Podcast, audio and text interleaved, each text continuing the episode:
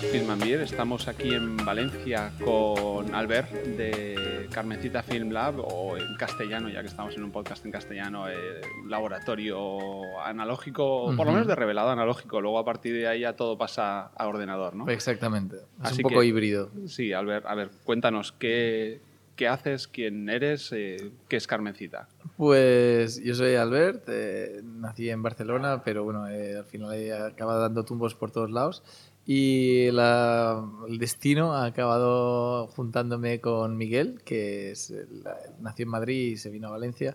Él tenía un escáner, eh, yo había trabajado en Estados Unidos en un laboratorio y se juntó un poco el hambre con las ganas de comer. Entonces yo me vine a Valencia, a, yo pensaba que un añito, dos añitos, a echarle un cable tal, y, y, mm, y aquí estoy, después de cinco años, aún. Pero, pero muy contento. Entonces, básicamente el proyecto nació como a partir de gente, o sea, un par de fotógrafos, que era él y yo, que nos gustaba la fotografía analógica, quizás a un nivel más comercial, que se hacía más en Estados Ujú. Unidos, y encontrar un sitio en Europa donde lo hicieran.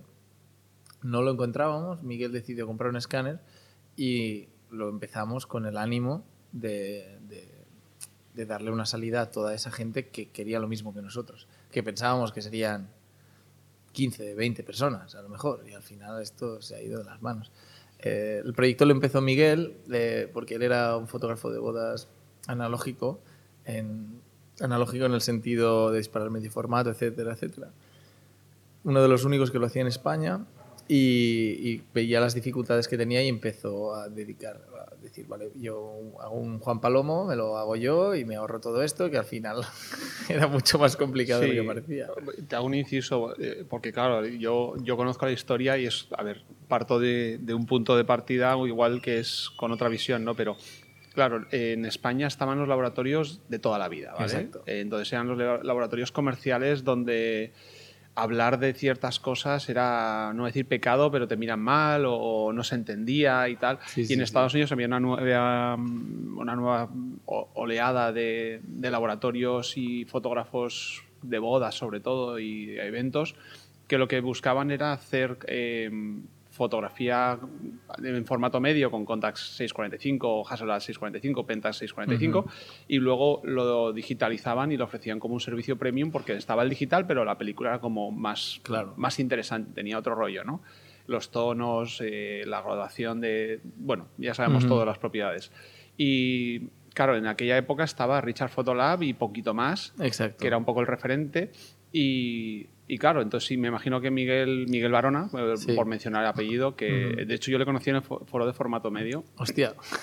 en el 2011 me regaló una ampliadora, una Meopta Sí, me lo dijo, así. me lo dijo. Sí, sí, sí. Sí, así que ya hace justo como seis meses antes de, de montar el lab, yo creo que fue algo así.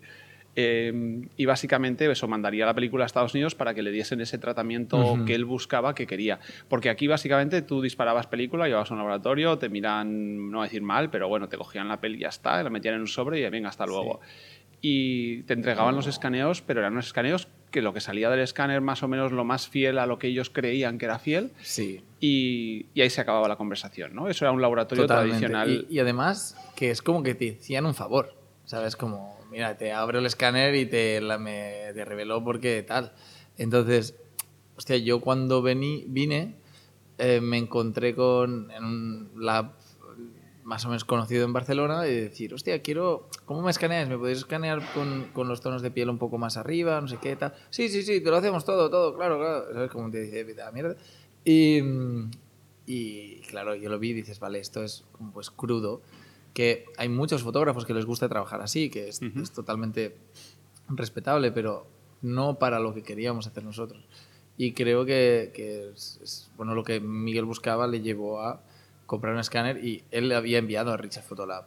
Sí, y para aquellos que también, lógicamente, no lo conozcan, el escáner, cuando Albert se refiere a escáner, no son los Epson de toda la vida, Exacto. sino son escáneres ya tipo Minilab, eh, de los que tenían las tiendas de una hora en todos los pueblos de toda España y de Ujú. todas partes, que son los Frontier SP 2000, 3000, más o menos, ¿no? Exacto, había, había una, hay toda una generación de Frontiers que normalmente te la vendían con la printer, o sea, que era donde sacaban las copias. El último fue el 3000, que realmente es un avance, o sea, súper grande.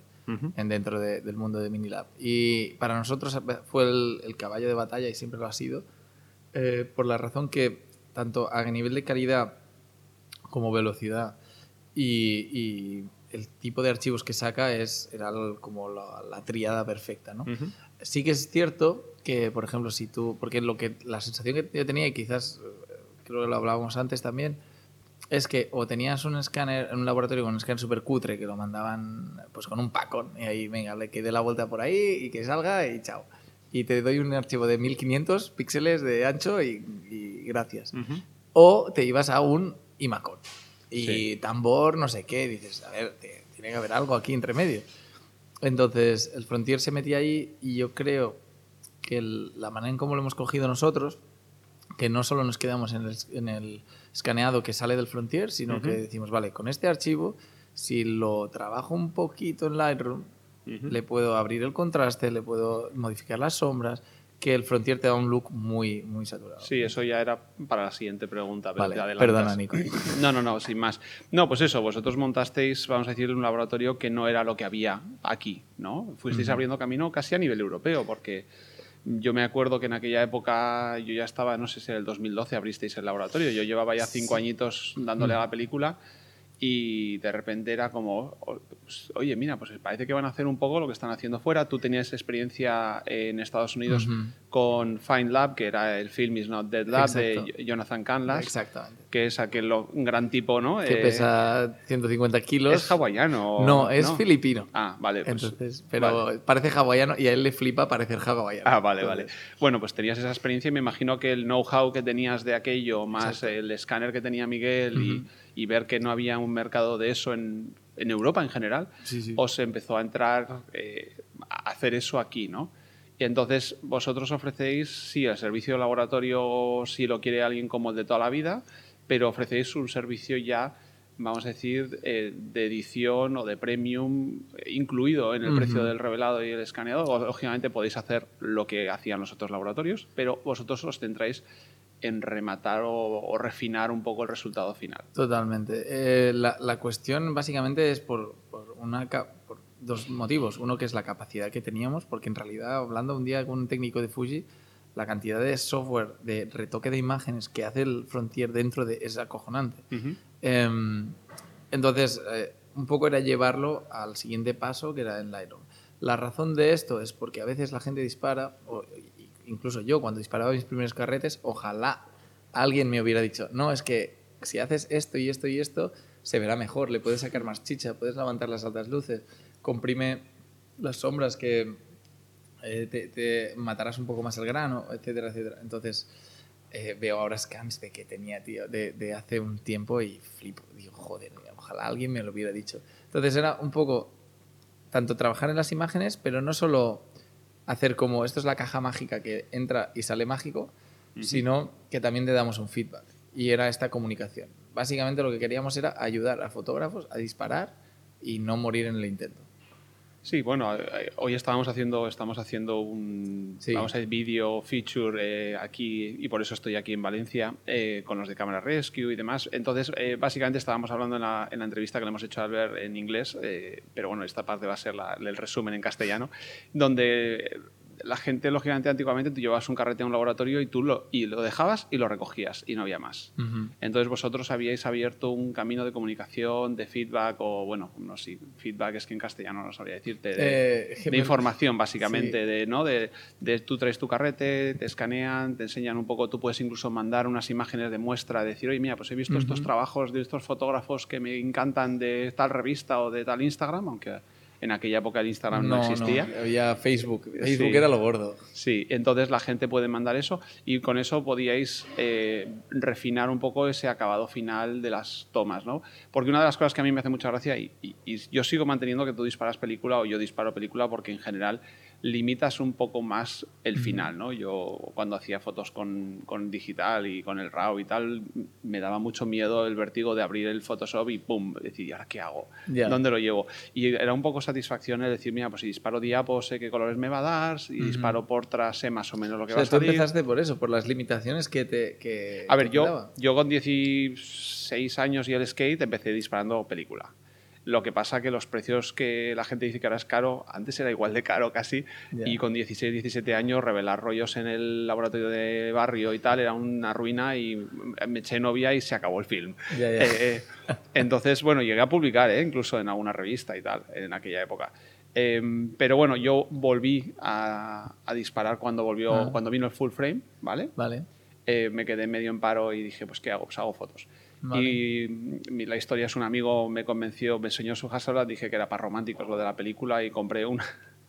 Y desde entonces no he vuelto a, a coger una digital, quitando para el YouTube y todo eso. Ya. Pero sí, por ahí. Entonces, sí, a mí me gustaba lo de que la película más o menos acotaba un Ujú. poco el, el acabado.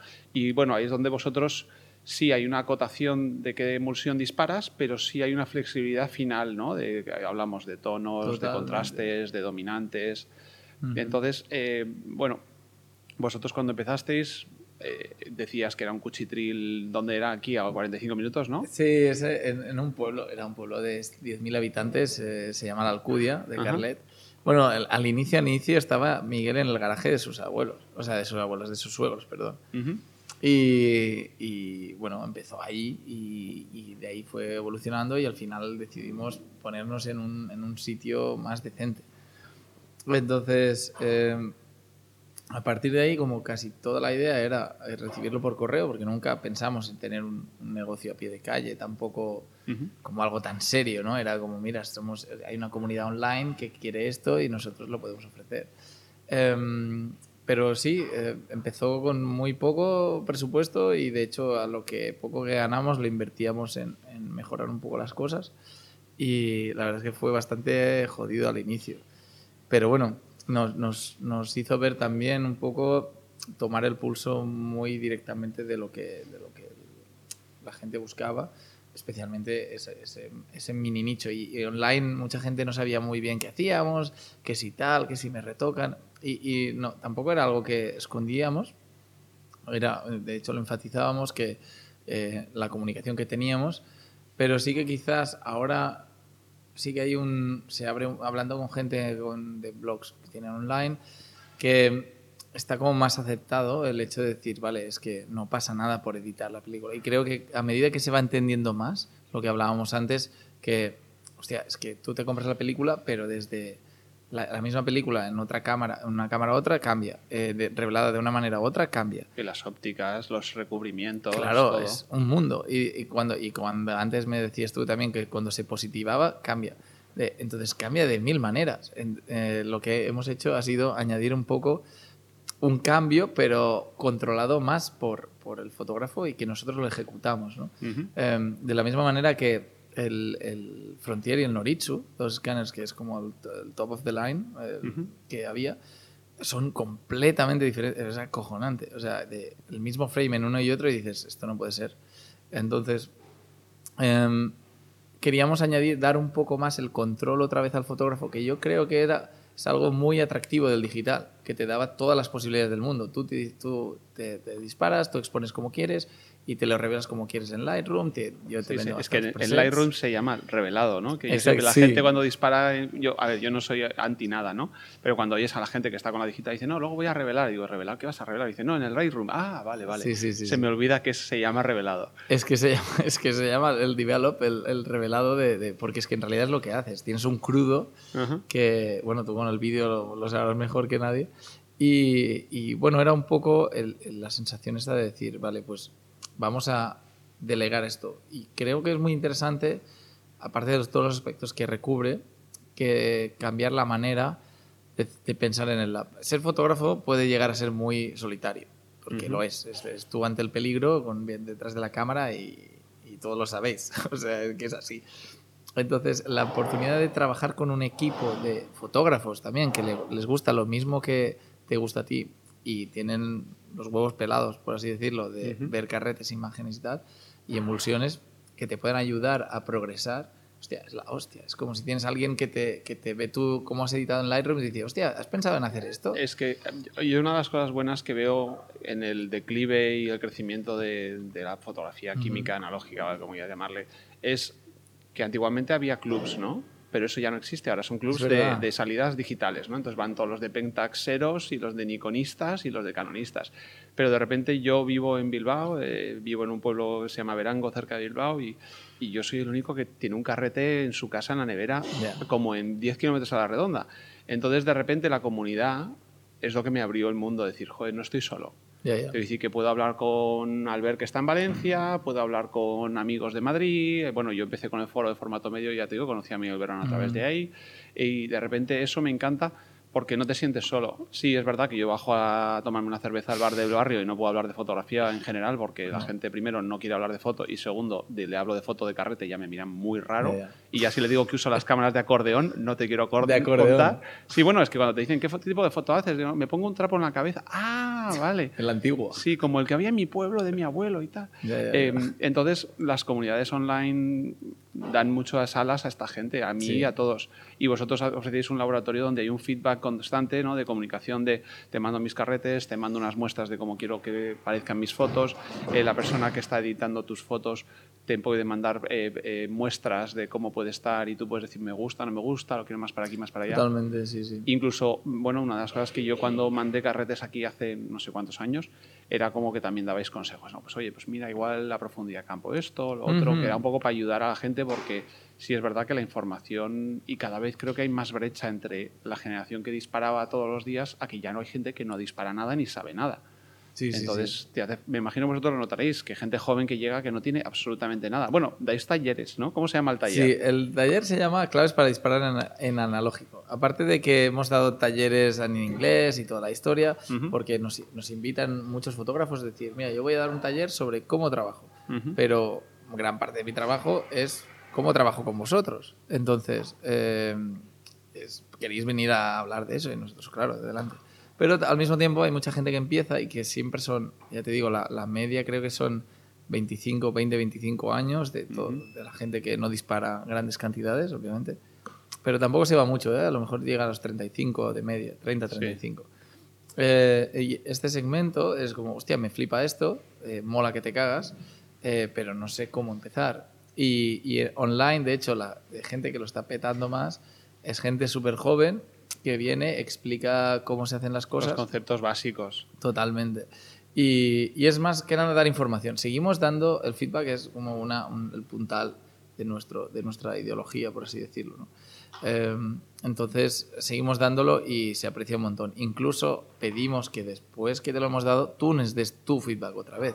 Sí. Y, y mantener esa conversación, porque creemos que es como, es como una relación. O sea, si no te hablas, eh, la cosa va, va jodida. No, no, y sobre todo si eres novel y no tienes mucha idea, pues vosotros os ayuda a saber, oye, te ha gustado lo que ha salido, Totalmente. lo que no ha salido, o igual has subexpuesto, la próxima vez dispara con un poco más de luz, o abre el diafragma un par de pasos. Sí, sí. A ver, yo doy, yo tengo gente que me va a mi estudio ahí en Bilbao y me viene a preguntar cosas que son, o sea, que para mí son casi, Claro. no decir ridículas, porque no creo que haya ninguna pregunta ridícula, pero sí hay veces que uno lo sobrevé porque dices que es tan básico que, que cómo le voy a explicar eso a alguien, ¿no? Claro, claro. Ent- Entonces, sí, yo, eh, una de las cosas que quiero intentar fomentar con el, el podcast y con talleres y con cosas es un poco coger a esa gente joven que igual tiene miedo o no sabe muy bien a quién preguntar y, y contestar todo. Entonces, eh, me gusta ver que vosotros hacéis eso, dais talleres y cosas. Además, tenéis colaboraciones a través de, de- de tiendas eh, en España. Trabajáis con, vamos a decir, eh, puntos de entrega, ¿no? Sí, de- es como, sí, puntos de entrega de la traducción. eh, como nació un poco, el primer punto de entrega fue en Moscú, Ujú. eh, porque ahí les costaba mucho enviar, pues dijimos, vale, pues se llamará Droppoint y vamos a empezar a hacerlo de esta manera. Eh, pero entonces, hace un, un año y algo, desde Sales de Plata nos contactaron que querían empezar a colaborar. Mm, Nos sorprendió un poco porque nunca habíamos hecho nada parecido y, y dijimos, vale, va, adelante. Y a partir de ahí han ido saliendo y ahora mismo te estamos, eh, déjame contar, creo que con seis puntos de recogida vamos a abrir ahora uno. Es que estoy mirando a María, que, me está, que es la que lo lleva. Eh, eh, y vamos a abrir uno en Murcia, que estaba hablando con unos chicos de la Cabra Roja, que es lo que están ahí luchando por el analógico a muerte. Y, y, y funciona muy bien. Ah, De hecho, Miguel es el que se encarga de hacer los talleres y ahora está yendo, que creo que ya tiene casi todas las fechas concretadas con ellos y quiere hacer uno en cada uno, pues desde San Sebastián a Coruña, en Barcelona, en Murcia. Claro, al final la operativa del, del punto de, no sé cómo lo he dicho, ahora se me olvida la El palabra. punto de ¿no? entrega. Del punto de entrega es en vez de tener que estar enviando tus carretes a Carmencita, que vosotros decíamos que el 95, 90-95% de lo Sí. que reveláis es que- por, por eh, correo, ¿no? Claro, quizás sería guay mencionar un poco los volúmenes con los que trabajamos. O Sí, sea, vosotros reveláis un par de rollos al día, ¿no? Sí, un par, aunque si tenemos suerte, tres. Y uno de blanco y negro. No, la historia es que en temporada baja, para nosotros se divide mucho. Temporada baja se mueve entre los 80 y 90 rollos eh, de mínimo. Diario. eh, un diario, sí, no a la semana. Y, y, en, y en verano puede llegar a, la- a los 300. Entonces, se mueve entre 280 a 300. Entonces, claro, es una brutalidad la diferencia que hay. Em, pero bueno, al, al- con los puntos de entrega recogen también no, no, es, no este volumen, porque sería, ojalá, pero, hostia, mueven una cantidad decente de carretes. Entonces, vemos que cada vez se expande más el marco de gente que dispara de manera casual y de gente que dispara profesional. Y nos interesa sobre todo, porque no queremos ser un lab solo para profesionales, como Sí. antes era mortal, o sea, para mí era mortal ir a un lab y que tuvieras la, la tarifa profesional y la tarifa amateur. Ya. Incluso clientes que nos decían, pero ¿por qué me tratan de amateur? ¿Sabes? Porque tengo 20 años y soy amateur, a lo mejor soy profesional. Ujú. Entonces, nosotros directamente pensamos que eso no ayuda a fomentar a que la gente entre al mundo. Y creo que como más información pongamos, todo el mundo que, que entienda cómo funciona y que lo- diga, ah, vale, esto mola, lo, lo puedo hacer así, se meta, genial. Si tiene la información y decide no meterse, no pasa nada. Al menos ya hemos hecho nuestra parte. Sí, bueno, yo soy muy partidario de eso. De hecho, con la, eh, yo he montado un canal nuevo en castellano de vídeos y tal, que he arrancado hace muy poquito. Y alguien me dijo, no, es que, joder, ¿cómo recomiendas una cámara semiautomática para empezar?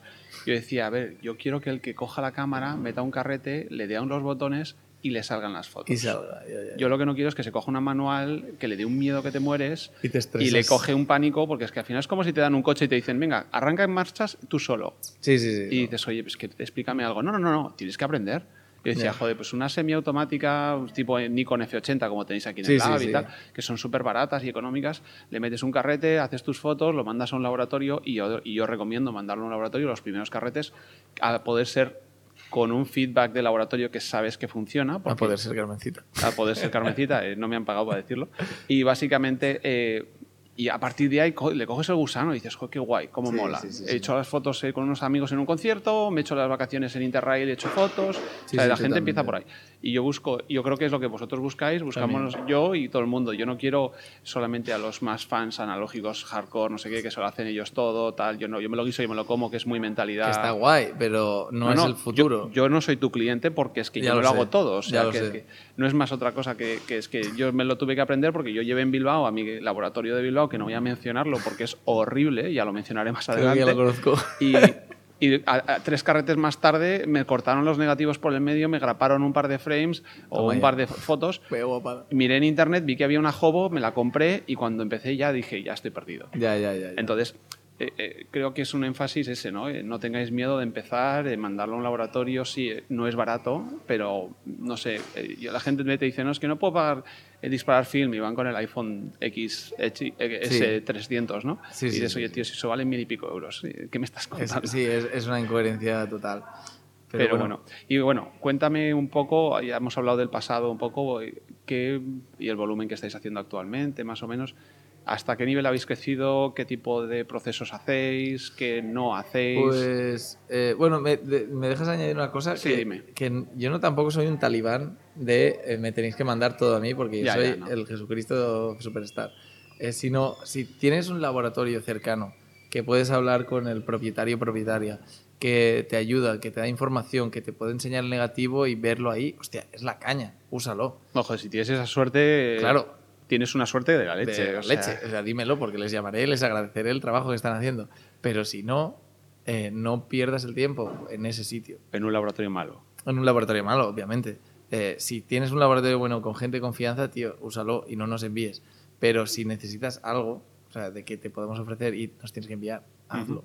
Sí, bueno, una de las cosas que yo creo que también hay que diferenciar, ya que no es que sea laboratorio tan bueno o malo, sino hay muchos laboratorios que no serían malos, malos, lo que pasa que el volumen de, de- de revelados a veces no es suficiente para que la química esté fresca, Claro, esté eso- bien, los sí. rodillos se han mantenido, porque las máquinas que se utilizan suelen ser Sí, mini sí. labs tipo Frontier, o sea, perdona, Noritsu, que si no está al día y en uso... Hay que mantenerlos. Claro, se te, se te, te- te descojonan la película, entonces no es que sean malos, hace 10 años serían de puta madre, o sea, serían Bueno, buenos. eh, claro, ahí entras, es, es un poco complicado, pero también yo entiendo y llevar cualquier persona que esté al frente de un negocio, o sea, yo lo respeto. O sea, tienes que pagar un alquiler, tienes que pagar una electricidad, tienes que mantener una mercancía, etcétera, etcétera, y es jodidísimo.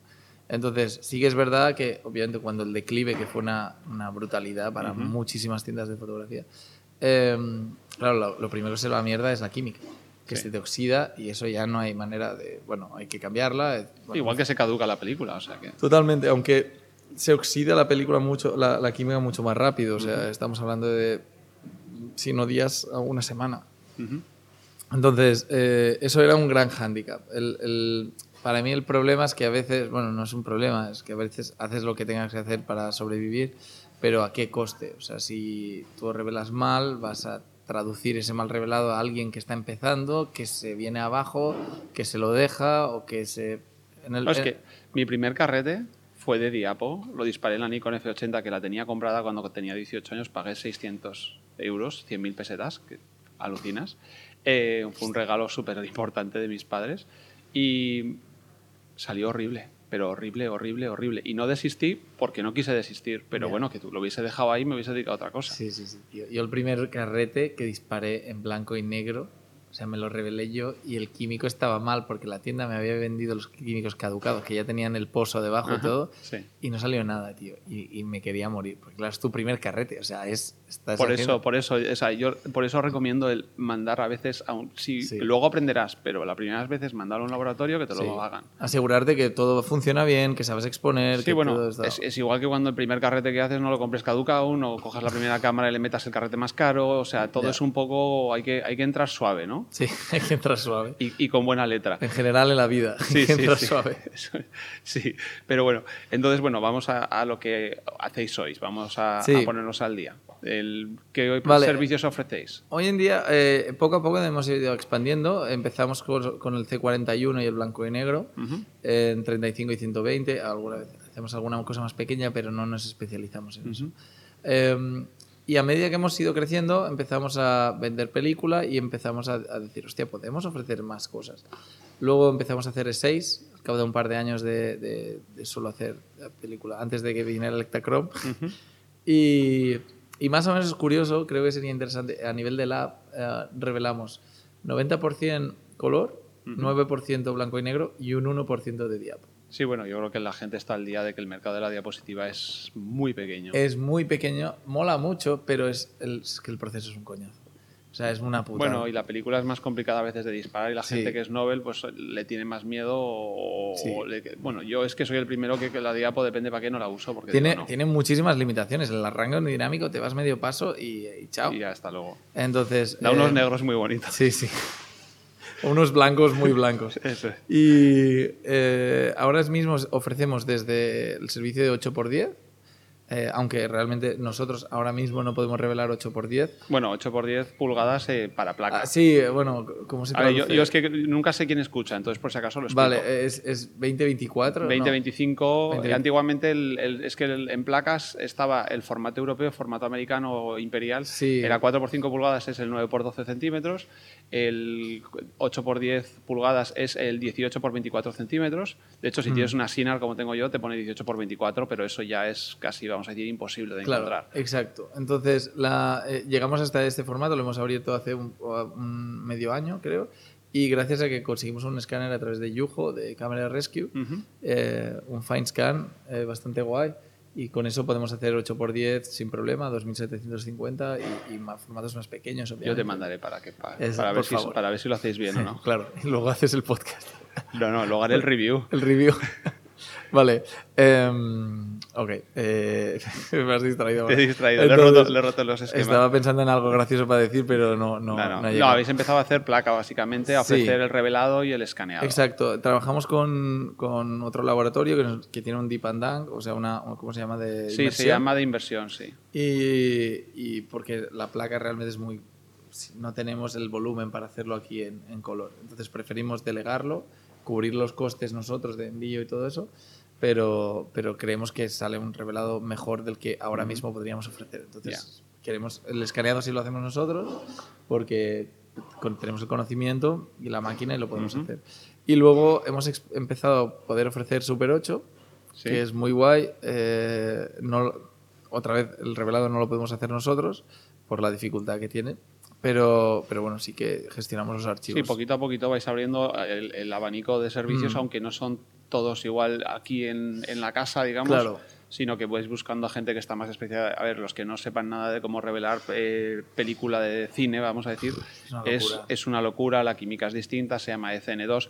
Todos aquellos laboratorios que dicen que hacen con ECN2, mm, cogerlo con una pellizca de sal porque casi seguro que esté 41. Sí. Eh, te quiero decir que hay que tener mucho cuidado y luego son metros, entonces que no son un metro y medio y ya el siguiente No, rollo, no, no. que estos son 15 igual metros. 50 metros, cin- 15 metros, lo que sea. 15 lo mínimo, 15 lo mínimo. que es el, el- el cartucho de Super 8 son 15. Y, y- y nos mola mucho el resultado, pero una, una de las razones, y de hecho creo que el otro día me echaba la bronca Natalia, que es, que es la jefa real del laboratorio, eh, porque dice, pero en esto estamos perdiendo dinero. Y yo, bueno, estamos perdiendo un poquito de dinero. Entonces, realmente cuando solo nos llega un cartucho de alguien Claro. a la semana, de, de- perdemos dinero en lo que hacemos de... en- Los envíos y tal. A ver, lógicamente es que es como todo. Si tú tienes, recibes una placa de 8x10 al mes, Exacto. si no lo puedes agrupar con algo más, al final estás pagando un Exacto. porte de ida y vuelta. Pero bueno, como ahora mismo tenemos cierta, cierto volumen que de los carretes normales, Ujú. queremos apoyar a todos esos que empiezan a crear en Super 8 para poder animar un poco más el mercado, que sea más fácil. De hecho, lo hemos visto bastante en la tienda de gente que viene a buscar eh, Bobina. ¿no? películas y a- algunos se los mandan fuera, algunos se lo hacen ellos, cada uno se lo monta como puede. Pero bueno, queremos apostar por eso y creemos, sentimos la responsabilidad que con el- el- la infraestructura que tenemos ahora podemos hacer eso y es lo mínimo. Entonces, Entonces, eh, vamos a decir, reveláis eh, blanco y negro, ¿vale? C41, que es color negativo, de tipo Portra, Hectar, etc. Exacto. Eh, Diapo, que es E6. Eh, desde 35 milímetros, vamos a decirlo, aunque si quizás si hay algo muy raro también lo podéis hacer. sí, eh, que hay unos renaceres de 110 que no entiendo.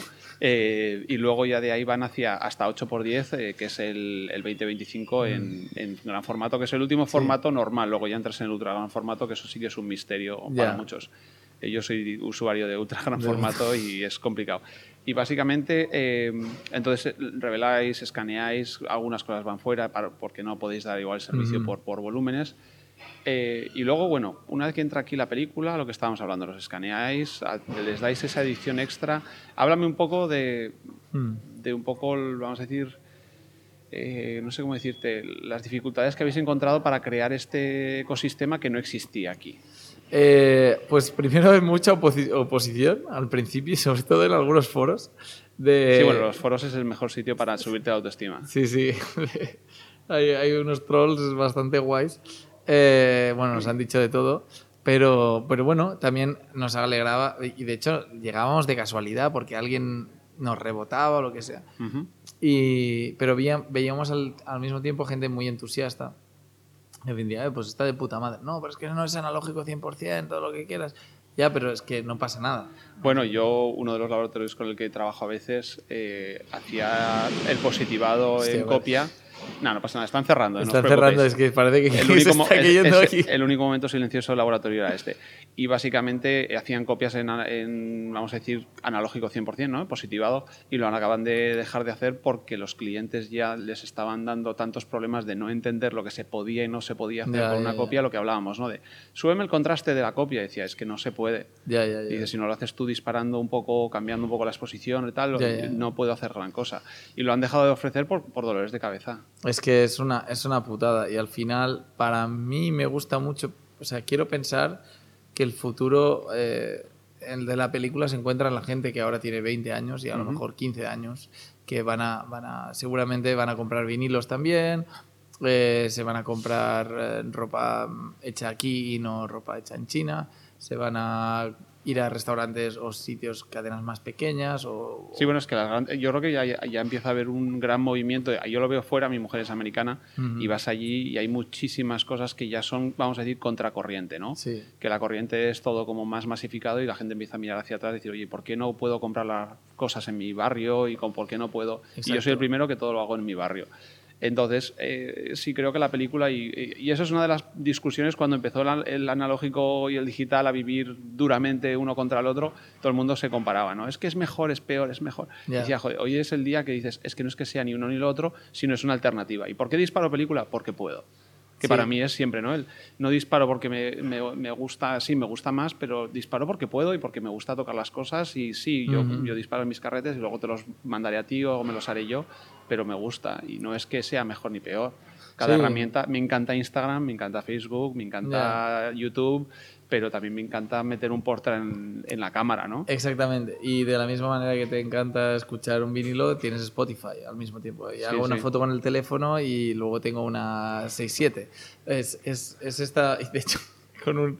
Ahora, bueno, voy a visitar a un amigo, eh, un japonés, que eh, flipé, o sea, me rompió todos los esquemas, que el tío dispara 6x7 a muerte y va y el tío y me saca un dron, ¿sabes? Y en la misma sesión te mete fotos de dron y Pentax 6x7. Y digo, Ujú. ole tú, o sea, eres un puto crack. Sí, sí. Entonces, eh, se ha convertido para mí en una manera de expresarte es diferente. convivir, no tiene más. Exactamente. Y creo que hay mucho, siempre hay un poco de follón de, no, es que este más, y a ver quién, quién la tiene más gorda. Eh, pero lo hay en deportes, lo hay Sí. en política, lo hay en fotografía. Pero lo lo artístico creo que es un poco ridículo porque al final es como, hostia, es que ¿con qué aceite has pintado este rojo?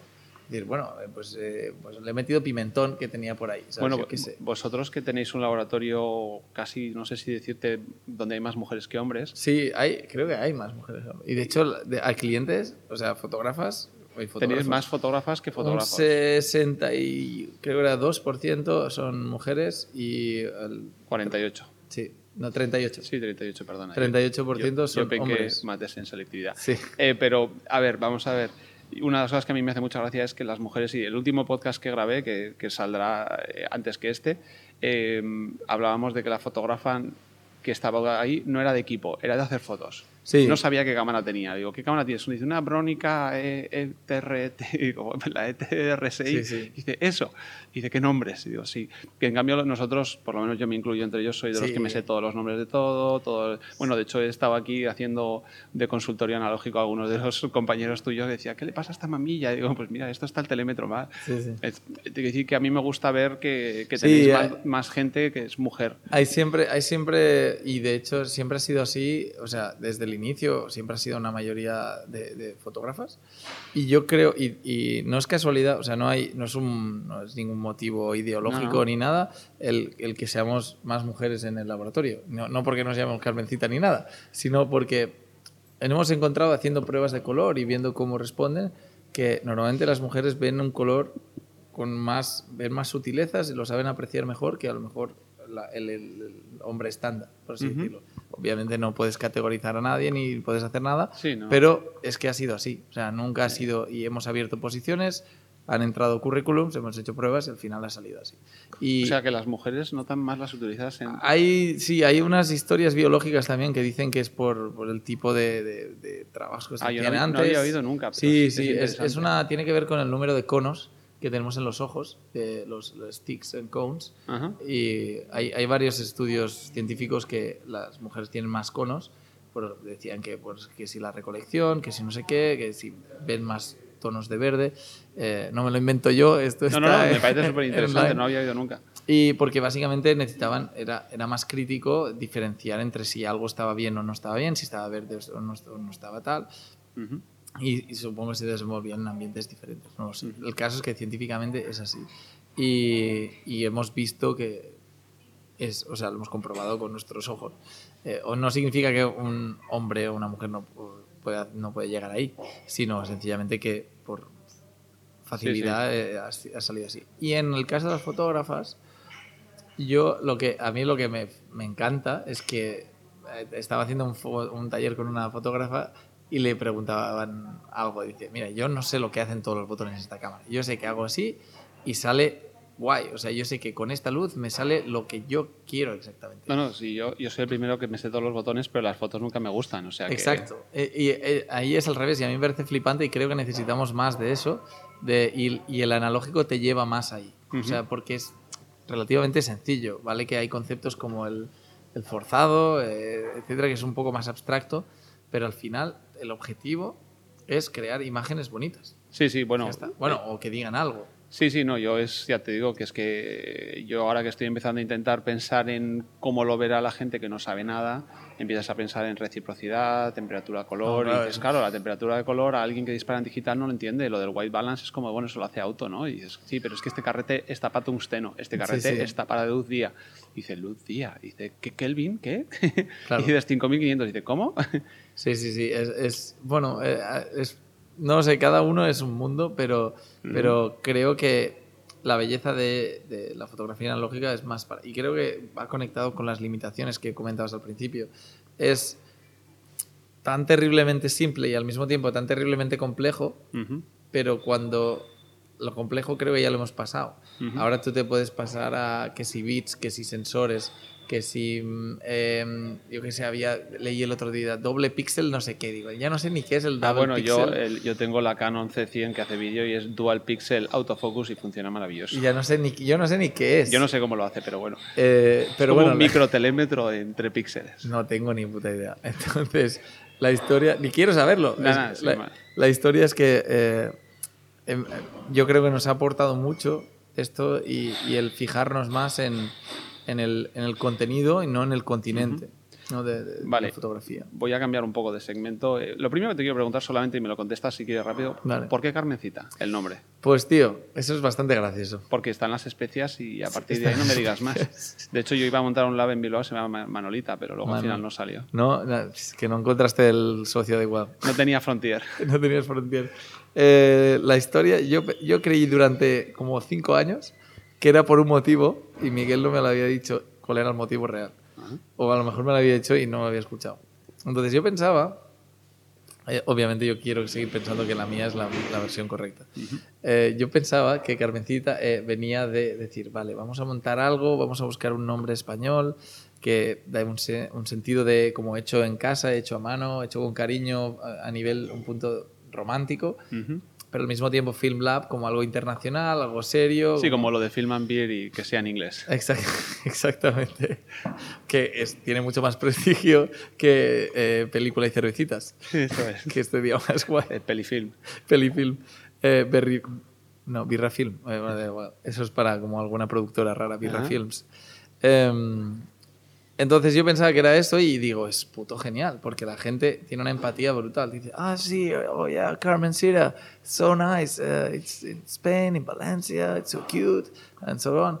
Y va Rohan, el socio que tenemos al principio, y dice, ya tío, pero es que al principio era, me lo dice esto hace un año, ¿eh? porque lo quería montar en el barrio del Carmen y lo llamó Carmencita y yao. Y yo, joder, qué mierda de historia. Yo, la mía era mucho más guay. Claro, Llevo cuatro años diciendo uno, esto. uno se va montando la película a veces. Claro. bueno, Oye, pues está bien, te puedes quedar con la parte romántica si quieres borramos esto. A ver, somos podcast. un poco peliculeros. eh, es- viene en el puto ADN. Perdón, ¿no puedo decir puto? Va, ya lo has dicho varias veces, no te preocupes.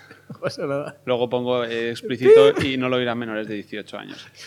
Nos van a quitar de Apple iTunes. Claro. Eh, pero bueno, eh, ah, vale, eso es el nombre que me parecía interesante. Era una de esas preguntas que no acabas de hacer nunca porque no tienes nunca el tiempo para preguntarlo. Sí, sí, sí, así sí. que bueno. Eh, y ahora te quiero preguntar una cosa que, que hablábamos estos días, que hemos estado un par de días aquí de intensivo.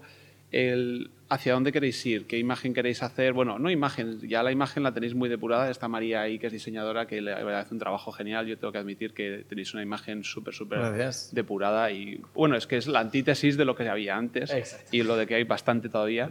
Eh, entonces, eh, decías que querías ofrecer un poco como más de un ecosistema, ¿no? De igual poder ayudar a gente a comprar cámaras Mm. o, o que ya la gente, pues bueno, que el desconocimiento de qué existe, que no existe, a mí me pasa todos los días. ¿Dónde compro una cámara? ¿Dónde reparo una Sí. cámara? Habéis empezado a ofrecer servicio de reparación.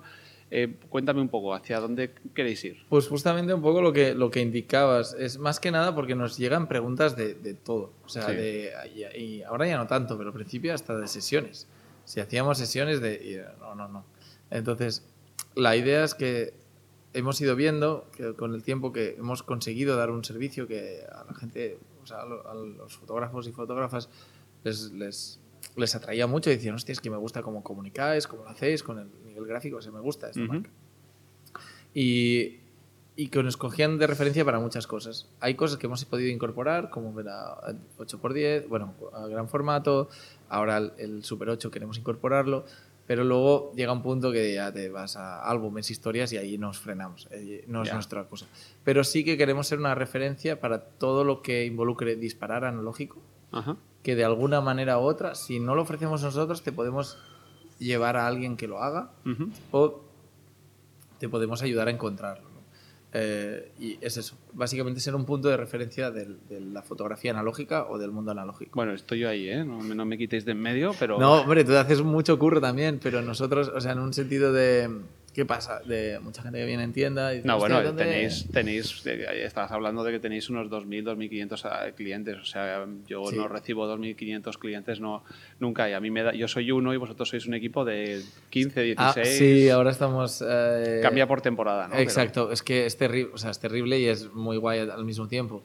Pero es que pasamos de lo que te he dicho, de 80 rollos al día a 280 rollos al día. Ah, Entonces, tienes que poner más gente. y son seis meses y seis meses, o sea, es que es justo. Entonces, que durante años hemos estado inventándonos métodos para hacer compensar las cosas, pero es que al final es como si tienes un restaurante en la playa. O sea, sabes que... Al chiringuito tienes que coger eventuales para verano porque es que no te toca otra. Es que es lo que hay. Y, y aún así luchamos para mm, ahorrar lo que podemos en invierno para mantener, eh, en verano para mantener en invierno, pero es muy difícil. Y, y lo curioso es que vamos un poco al revés de lo que eran las temporadas en, en los laboratorios tradicionales, que en invierno era, vamos, todas las fotos a imprimir, a tope, regalos. Claro, la- el álbum navideño, el. Christmas, el tal, no sé a las qué. vueltas de vacaciones, vamos, eso era una la pasada. Semana Santa, la comuniones. el- Sí, sí, era una pasada. Pero nosotros vamos un poco, incluso laboratorios que casi había algunos que o cerraban, tiendas de fotografía que cerraban en agosto, o hacen media jornada en agosto, porque es, no, ahora hacemos... Yo conozco a uno que hace reducción en agosto. Claro, nosotros es imposible, nosotros hacemos aumento en agosto. porque- Claro, bueno, también tenéis una base muy fuerte de clientes que hacen bodas y eventos, que es la es por época eso. bonita Es- de hacer es- fotos. Totalmente, es por eso, justamente. Y hablando con fotógrafos de, de hace unos años, eh, nos comentaban que, hostia, ¿y no hacéis turnos de noche y tal? Y yo, hostia, no, no, no. Pero claro, en su día era turno de noche.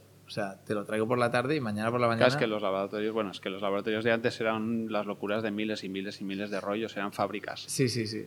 Pero bueno, bueno, y una cosa que no hemos comentado, que vosotros también hacéis, es lo de las copias. Y Sí. no son copias químicas, ¿vale? Que eso es lo primero que os, Exacto. os meten en el ojo, ¿no? De Ya, que, que vaya al laboratorio de pacotilla, que todo es escaneo y Sí, luego sí. de a partir de ahí. Tenemos una guardilla ahí, a lo mejor lo podemos poner en la ampliadora. Bueno, nunca se sabe.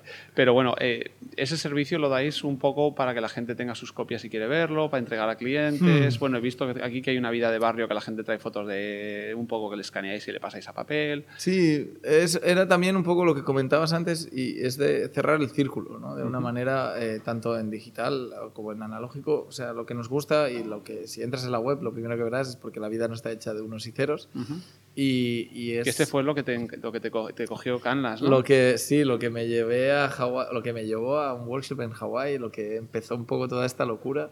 eh, y, y siempre digo, cada año digo, me lo voy a tatuar en algún momento. Y luego cada, cada año me hago más viejo y digo, no, no, no. No, no, no. Pero bueno, em, sí, el- la historia fue esa. Y porque realmente, lo, y yo vengo de ingeniería, entonces venía un poco en esta rectitud, ¿no? Ujú. de, de la que hablaba antes, de que es muy tradicionalmente en un rol muy de cerrado, Sí, muy de rígido. números, y es, que es pues, el típico que medías las cosas por megapíxeles, profundidades de campo, eh, diagramas de nitidez, que o sea, de preview me acuerdo que yo me lo miraba, hostia, a ver, que es que en, las, en, la- en el Edge es menos tal, y bueno, unas fricadas, ¿no? Y, y luego cuando empecé a descubrir la fotografía y a través de gente que conocí en Erasmus, claro, era como, tío, una esponja. O sea, que no has bebido agua en siglos y de repente psh, Sí, te hinchas. todo lo que era arte y todo eso. Pero te he desviado, perdona. Sí, perdona, me al print, ¿vale? A sí, las sí, copias. es que soy fácil de desviar No, también. no, no, si no es más que nada porque sé que tienes luego lío así. A ver, Eh, cuéntame. No pasa nada. lo de las Eh, copias. lo del print eh, también fue una evolución natural. De la misma manera que fue la tienda de carretes. Sí, bueno, que eso es algo que la gente casi no sabe, ¿no? Que vendéis carretes, además tengo que admitir que a un precio muy competitivo Sí. para ser, porque aquí en, en península española es, Es a veces es complicado. Uno miraba Europa y decía, "Joder, ¿por qué en Maco y Photoimpex valen Mm. 3 euros y aquí valen 7? Y, y ya no te cuento en la tienda de barrio. Claro. Eh, yo lo entiendo, es lo que decíamos antes, como tienda de barrio, o sea, tú tienes que pagar tus facturas. Pero el problema es que el carrete ha bajado tanto que era como un pez que se muerde la cola y tú ponías los carretes caros porque no se vendían y dices, mira, ya que traigo, pues me los pagas bien. Y, pero al final mm, se traducía en que la gente no compraba. Y con internet la gente compraba, pero fuera. Y hacéis mucho. Yo siempre lo pensé cuando empezaste a vender carretes. Dije, ¿será que mucha gente que le manda carretes para revelar dirá, pues cuando me devuelven los negativos, méteme Sí. cinco cajas de Portra? Hombre, cinco- ojalá. O Cinco- 50. no, ojalá que O sea un así. rollo. Pero sí, y lo- es lo que te decía antes, que un poco fue un paso natural al nivel de la gente. Decía, hostia, pero es que me gusta cómo me respondes los correos, cómo haces la logística, cómo me gestionas el archivo. Eh, si me envías los carretes todo junto, ya genial, ¿sabes? Eh, entonces, de ahí salió un poco lo de Prince también. En Prince nos pedía, hostia, ¿podéis hacer lo- el mismo color que hacéis en la pantalla? ¿Me lo hacéis en las copias? Bueno, eso es un mundo. Claro. Porque lo que vemos en nuestros monitores, ya sean del móvil o del Sí, sí. ordenador, a de repente las pasas a papel, te encuentras unas averías muy importantes. Claro, y por eso nos tomamos tan en serio a nivel de, de calibración. Y no solo, de hecho, no, no- nosotros no hemos hecho, porque nos piden, hostia, ¿qué perfil de color usas? Bla, bla, bla. Y yo, mira, no, tú, yo quiero que lo que tú veas en tu pantalla, no en tu iPhone, porque todo en el iPhone se ve de puta madre. Sí, En tu- saturan un poquito, ¿no? Sí, Es el saturan, deep- ¿Cómo es contrastan. el Deeper Pixel? No sé, tío, pero es la hostia. O sea, tú ves una imagen más o menos chunga, lo pones aquí y dices, joder. Em, entonces, eh, lo que hemos hecho ha sido calibrar nuestra impresora para que salga lo, el estándar sRGB que vemos ahí. Sí. Entonces, la única manera que hemos encontrado de decir, vale, si tú me envías algo, si tú tienes tu pantalla más o menos calibrada, o sea, tampoco hace falta que tengas ahí, eh, puedo garantizar bastante que saldrá similar, siempre un poco más oscurito, a veces lo ajustamos si vemos y lo corregimos si vemos que la copia no está aprovechando la, la dimensión del papel. Y no dimensión en, de tamaño, sino a dimensión de profundidad de... de- Sí, que tenga tonos, que tenga eh, Exacto. blancos, negros, etcétera. Sobre todo a veces que nos envían historias con filtros de VSCO, de que todo es gris y esto en papel eh, se muere. VSCO, nunca había oído eso, yo es Visco. Visco, bueno, es eh, VSCO, eh, me traduzco del... del Ah, pues yo nunca lo he dicho así, siempre he oído Visco en Visco, inglés. pero si no hay una I. No sé, Visual, ah, vale, Visual Company, vale. Y bueno, ok. sin más. Es Da una- igual. Otra- El. Mastin Lab. ¿Ves que nos vamos? Sí, no, bueno, Eh, es normal. que ahora hay otra cosa, pero que es el click one match, no sé qué, eso es la... Ah, no, no, no, yo no me metas que no tengo ni idea. O no, sea no, que... da igual, no, me- mejor no vamos por ahí. Eh, la historia es, em, en print eh, intentamos traducir eso, sobre, en las copias más estándar de, pues, de batalla, que mola tenerlas y regalarlas. Sí, las chiquitinas, ¿no? Al final. Exacto, los, los proofreads que se llaman en inglés, que es como lo hacemos con un laboratorio no de química, porque es súper caro de mantener, súper inestable y no tiene ningún sentido, a no ser que hagas mil copias la hora. Entonces hay los dry labs que son pequeñitos, son súper estables, podemos calibrar perfiles súper bien. Y de hecho, cuando estuve, estuve en el laboratorio de John hace un mes, estuve haciendo reuniones ahí y tal, eh, les ayudé a configurar una pequeñita, una de X100 que tenían, y, y ellos venían de una printer enorme. Y me dijo, tío, eh, gracias, o sea, me has salvado la vida. O sea, solo con eso ya, ya valía la pena que vinieras. Ujú. Porque eh, las copias que estaban sacando con el mastodonte ese, además eran bastante chungas. Dice, cada vez que meto un cartucho tengo que recalibrarlo, así que con esto es como más fácil imposible. Ya, ya. Entonces, hacemos eso y luego saltamos al- a las copias más grandes de, con Plotter, con Fine Art. Y la verdad es que es mola muchísimo, porque además es, eso es, es el, es el cliché máximo. Y cada vez que alguien lo dice digo, hostia, qué repelente, pero luego cuando lo veo digo, mierda, es verdad. Que cuando pasas a la copia a papel, No, no, yo, bueno, las fotos que hizo- he hecho hace poco hacia, para Photoclassic, la revista que ha salido ahora en papel en inglés y tal, las, las vi tan bonitas que las pasé a un metro y me encanta. Y no son químicas 100%, es Claro. híbrido, pero... Pero es, pero es, es que es el hecho de que estar impreso. Es que es, es no, no, una, no, una da, cosa tan da un visceral. rollo bestial. Y, y las posibilidades que tienes con los diferentes papeles que vuelve a cambiar la imagen. Sí, te siempre, cambia es un en poco el rack, contraste, En etcétera. un varita, que se lee en un fotosatín, en- eh, y vuelve a cambiar la imagen otra vez. Vale, Pero, vale. hostia, gana un cuerpo que es súper sexy, por así decirlo. Vale. Y ya para rematar, Albert, eh, vamos a hablar un poco. Bueno, si quieres rematar, vamos a rematar con a España. No, es que veo España. que tienes una reunión aquí. Que No, al final no, es el mercado eh, peninsular, Sí, sí. el mercado nacional. Exacto. ¿Qué tal va creciendo? ¿Vais notando Pues algo? va creciendo y la verdad es que es muy, muy guay. Se hace. eh, yo Que siempre- somos los más reacios en soltar pasta al final. Eh, bueno, sí, eso yo creo que eso viene del Mediterráneo ya. O sea, la, la comunidad del anillo griega, portuguesa, italiana, española somos de, de la- del puño, El puño cerrado. cerrado. Pero. y del regateo. Sí, Eso sí. es. Pero vemos, se hace mucha fotografía en España, pero Ujú. muchísima. Y, y- de hecho, el, el chico de Photoclassic, los que lo llevan, me dijeron: hostia, hay una comunidad bastante importante. Eh, se hace eh, fotografía de bastante calidad, sobre todo. Sobre todo, a- si lo cogemos a nivel total, a nivel eh, fotografía digital, se dispara un huevo. Pero ¿qué pasa? Somos, se, se realiza un tipo de fotografía para mí que es mucho en nivel fotoreportaje. No es una fotografía que case tanto con la fotografía analógica hoy en día.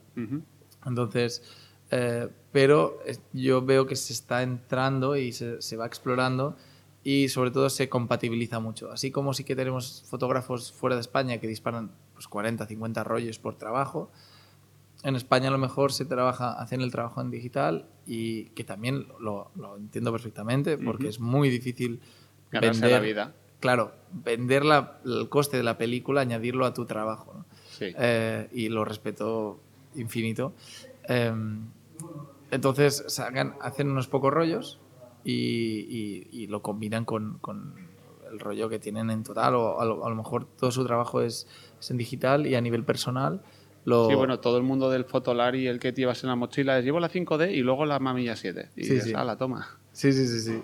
Y, y mola mucho porque además te cambia un poco la perspectiva y es un poco refrescante. Sobre todo, ¿sabes dónde lo he visto mucho, tío? En viajes. Que la gente se va de viaje y dice, no quiero llegar con mi tarjeta flash y tener 2.000 fotos de Escocia. O Sí. sea, porque es que, ¿qué coño hago? Me tengo que poner a trabajar otra vez en estas fotos. Ujú. A revelar. Sí, a revelar. Y además que además llega una entrega que no mañana por la mañana tengo que preparar una cosa que no le he llamado aún. Tal, tal, y, y- Sí. y no lo haces. Al final acabas con el iPhone. Sí, sí, bueno, y, y lo que te quiero decir, yo lo que voy a intentar hacer en este podcast es, yo me he ido descubriendo gente nacional aquí que dispara, no tradicional, no te hablo de García Leaks, etcétera, etcétera, sino gente que dispara para revistas hoy en día que la gente ignora que es en químico, pero Sí, es en sí, químico y hay muchísima gente y mucha moda. ¿eh? y haciendo muy, muy, muy buen trabajo. Sí, sí. Y es, es, es híbrido, lógicamente, porque hay que escanearlo para meterlo en la revista, pero y, y me encanta. Entonces espero poder poco a poco moverme por, por la península y haciendo entrevistas a gente que dices, joder, es que a mí me viene la gente joven y dice, ¿cómo me gano la vida yo disparando carrete? Digo, pues dispara lo mejor que puedas, haz editoriales tú solo y manda revistas y si te cogen, te cogen. Sí, sí. Y es- esto hablamos en el anterior podcast también, ¿Con quién? con eh, Elena Goñi, Ah, vale. Que creo que es clienta vuestra. De hecho, me dijo que me patrocinen. que no que patrocináis, ¿eh? Por cierto. Me, me suena. No, la verdad es que a ver no. si os escribe todo el mundo ahora. No, no, que va. Ojalá, ojalá pudiéramos. Pero eso es uno de los temas que hemos hablado mil veces, eh, también fuera de. con otra gente de fuera. Y la putada es que ojalá fuera algo que apretaras un botón y se hacen 20.000 y digo, vale, pues si me compras más te bajo el precio. Ya. Es que es todo manual, tío. No, no, es rollo uno a uno, escaneo foto a foto, retoque foto a foto, Es- emails, conversaciones. Es todo. que dos carretes me llevan el doble de trabajo que un carrete. Entonces, por eso somos 16, 17, perdona ahora. Eh, porque es que no, no, no nos da, no nos da para más. Ya, ya. Eh, entonces, eh, la somos, intentamos, no podemos dar un descuento, pero le damos eh, un cariño extra de, porque básicamente acabas teniendo una relación pues de, de- de tú a tú, ¿no?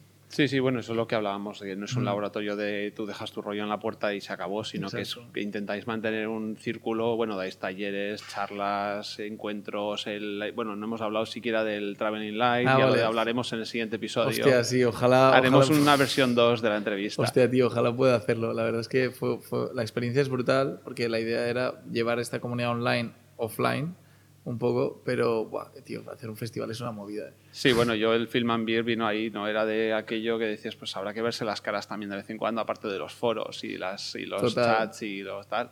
Total. Vale, vale. Pues oye, Albert, mil gracias por tu tiempo. Eh, Nada, hombre, gracias a ti por venir hasta aquí. El, laboratorio de Carmencita lo podéis echar un ojo. La web está en inglés cuando llegáis, pero luego tiene una pestañita para español. No, creo que está hecho para si tú tienes el navegador en español, se te pone. Ah, es que yo trabajo con ordenador en inglés, perdón. Por eso.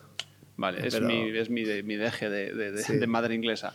Entonces, eh, bueno, pues nada, gracias. Cualquiera que, que tenga alguna duda, tenéis eh, gente para la que llamar, escribir. Además, sois rápidos en contestar. O sea, Sí, sí, sí, intentamos. A, a veces estamos un poco saturados, sobre todo los lunes, que llega todo el fin de. Pero nada, siempre tenemos un servicio tanto a, a carmencita, arroba carmencitafilmlab.com como sí, a bueno, yo dejaré los links Ah, eh, vale. en todo esto. Bueno, esto como los podcasts los escucha cada uno en su sitio, pero bueno, Carmencita Film Lab, Lab Sí. LAB, y lo encontrarán. Tiene un Instagram muy guay, hacen un newsletter con lo mejor del mes cuando se acuerdan, eh, hacen un Eso es montón de cosas. María, ¿eh? Sí, bueno, no, y ahora que se ha ido puedo decirlo.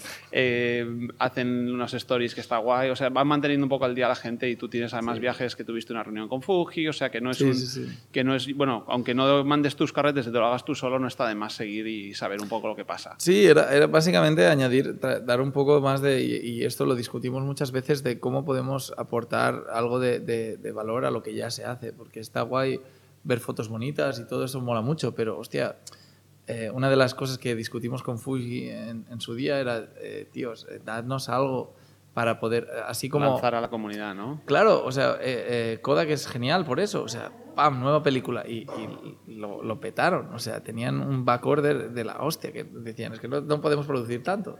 Eh, pero Fuji al, al revés. Y nosotros es como llenamos un poco ese hueco, pero claro, no producimos nada. Yo no te puedo sacar una cámara ni te puedo decir, ah, tío, puedo, puedo subir el hype. Ahora hemos hecho un servicio muy guay que es, puedes escanear con el full frame. A de- ver, eso ni lo hemos comentado, pero Pues, bueno, ya bueno, lo podéis ver en los stories. Tres podcasts. Tres podcasts, al tercero. Bueno, el podcast de Carmencita era un proyecto también que, que teníamos por ahí. A lo mejor podemos pensar algo. Eh, Hay que dejar de dormir, eso es lo que hago yo. Tío, pero es- es- y no tener pareja. Y ni hijos. Ni hijos.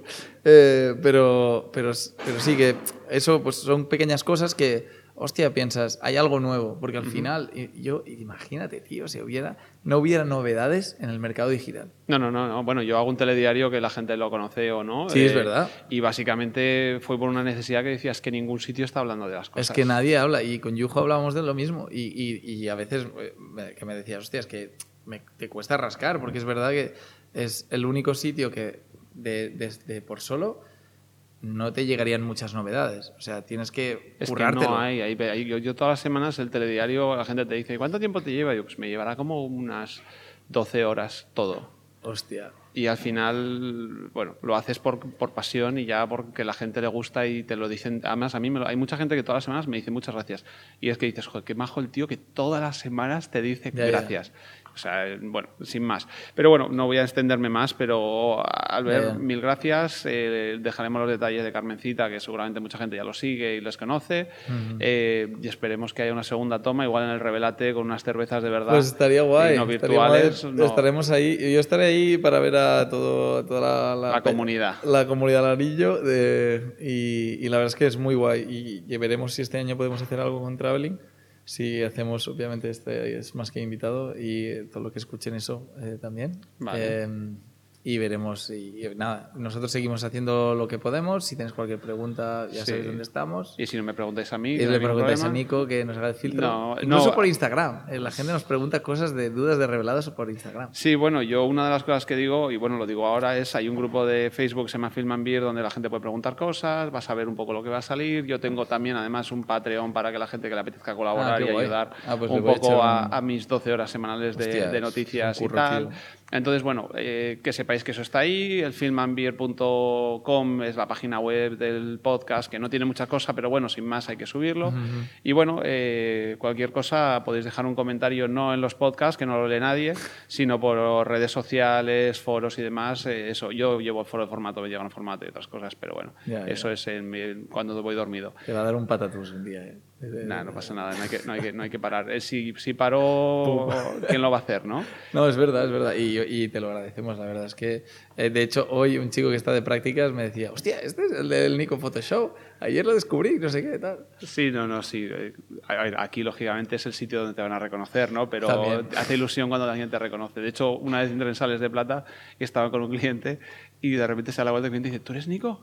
Sí, y dije, hostia, me ha reconocido. Y esto era muy al principio. Hostia. Que me subió el ego. Fue como un poco de me han reconocido. Un mini ego. ya, ya, ya. Sí. No, pues está guay. Y somos cuatro gatos, tío. y al No, te final- alegran el día siempre y pues lo mismo, ¿no? Yo cuando la gente te dice, ¿no? De Carmencita, no sé qué, qué tal, digo, pues oye, pues están ahí, lo hacen buen curro, mira lo que tienes en la página web y, y no hay más que ver. Además tenéis todo muy abiertito y muy visible. Sí, no, no, no, realmente no escondemos nada. Y también solo añadir que eh, a nivel de laboratorios y comunidad, que nosotros somos los últimos que queremos entrar en ninguna rivalidad. Nos llevamos bien, que creo que con todos los labs menos, menos uno, por motivos varios. Eh, pero pero con, hasta yo hablando con laboratorios en Estados Unidos, con laboratorios en Alemania, que de hecho, cuando hablabas antes, nos, nos copiaron un poquito los alemanes. Sí, bueno, esto es como todo. O sea, tú coges el caballo. Yo el otro día me enseñó que hay un tío que ha montado un canal que se llama Brian's Photo Show. Y dije, eh, mira, es que el nombre es como el mío. Ya, ya, que a mí ya. me llaman Nikos, eh, porque en inglés se pone apóstrofe S. Ah, vale, Y sí. digo, yo soy Nico, pero bueno, da igual. Pues nada, vamos a rematar que nos rematamos. Vale, sí, sí, perdón, Albert, eh, mil perdón. gracias. Gracias a todo el mundo que escucha Igualmente. esto. Y si tienen alguna pregunta para Albert, le escribís a él y así no tengo que intervenir. yo. Exactamente. Venga, muchas gracias Muchas y hasta el próximo programa. Hasta la próxima.